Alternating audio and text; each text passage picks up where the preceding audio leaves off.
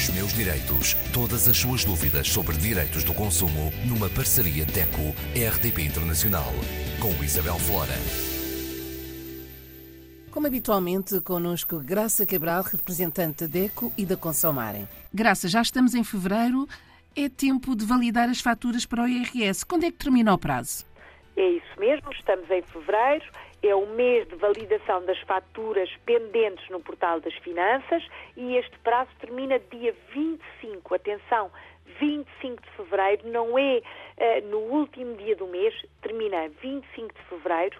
Temos o prazo para validar as faturas eh, pendentes no portal é fatura, portanto, portal das finanças na área é fatura sendo que as faturas que não sejam validadas e continuarem neste estatuto dependentes depois do dia 25 de fevereiro não vão ser consideradas pelo fisco, portanto, não vão contar como dedução para o IRS.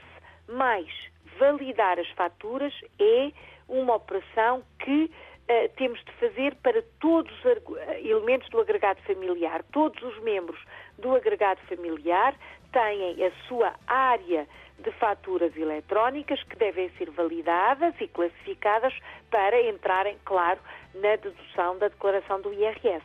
Graça, e como é que podemos validar as faturas?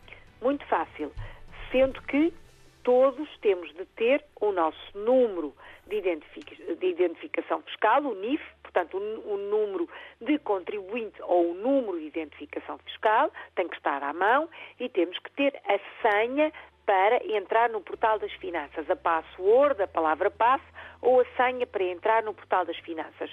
Vamos, enfim, ao nosso computador, portaldasfinanças.pt, entramos, com o nosso número de contribuinte ou uh, número de identificação fiscal, colocamos a senha e então já estamos na nossa área, é só procurar onde diz e-fatura. Clicando em e-fatura, entramos na área do consumidor e depois na área do consumidor é só verificar tudo o que está, toda a listagem de faturas que existe na nossa área, as que estão pendentes e as outras que já estão validadas para confirmarmos, porque eh, o que é que isto quer dizer? As pendentes não estão classificadas, quem, quem inseriu essa fatura foi a entidade a quem compramos o produto ou que nos prestou um serviço, por exemplo, o hipermercado onde fizemos as compras uh, do mês lá para casa, ou a loja de eletrodomésticos onde compramos o frigorífico, ou o ginásio onde fazemos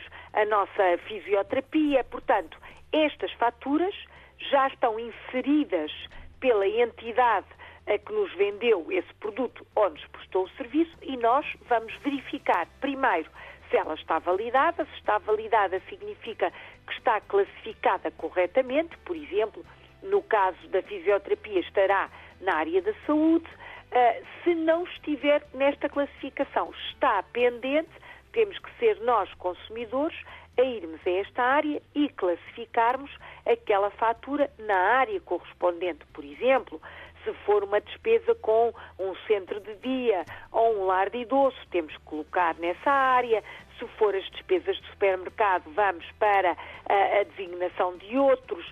For despesas, por exemplo, com o automóvel, vamos à simbologia, tem o bonequinho do automóvel, portanto, tudo o que está ligado com a reparação automóvel e não só, tudo o que é eh, ligado aos veículos. Portanto, fazemos esta classificação, fazemos validar, não esquecer e fica guardado. Tudo isto deve ser feito até dia 25, com cuidado, claro, verificando ainda se existem algumas faturas que não estão inseridas. E caso não estejam inseridas, terá de ser o próprio consumidor a fazer, com, enfim, com a fatura em papel, daí a importância de pedirmos fatura recibo em tudo aquilo que compramos ou serviço que uh, contratamos, então com essa com esse talão, com essa fatura, inserimos o número de contribuinte da entidade uh, prestadora do serviço ou vendedora, uh, classificamos essa, pomos a quantia, claro, classificamos a despesa e fica logo inserida. Não esquecer de gravar, claro, e de validar e verificar uma a uma todas as faturas que estão na nossa área do e-fatura no portal das finanças. Quem não fizer até 25 de fevereiro já sabe, não tem essas despesas uh, incluídas na sua declaração de IRS.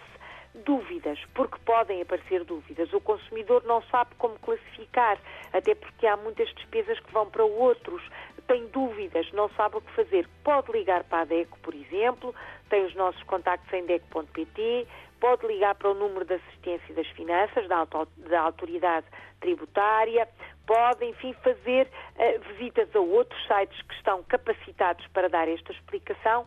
Há muita informação correta, inclusivamente, com, com, aberta a todos os consumidores. Não se esqueça, deve fazê-lo, é benéfico para todos. E em caso de dúvidas, pergunte, não deixe ficar pendente, pergunte e faça então a validação. Só assim é que vai ter tudo registado e com certeza um IRS mais simpático quando for a altura de o entregar. Os meus direitos. Todas as suas dúvidas sobre direitos do consumo numa parceria DECO-RDP Internacional com Isabel Flora.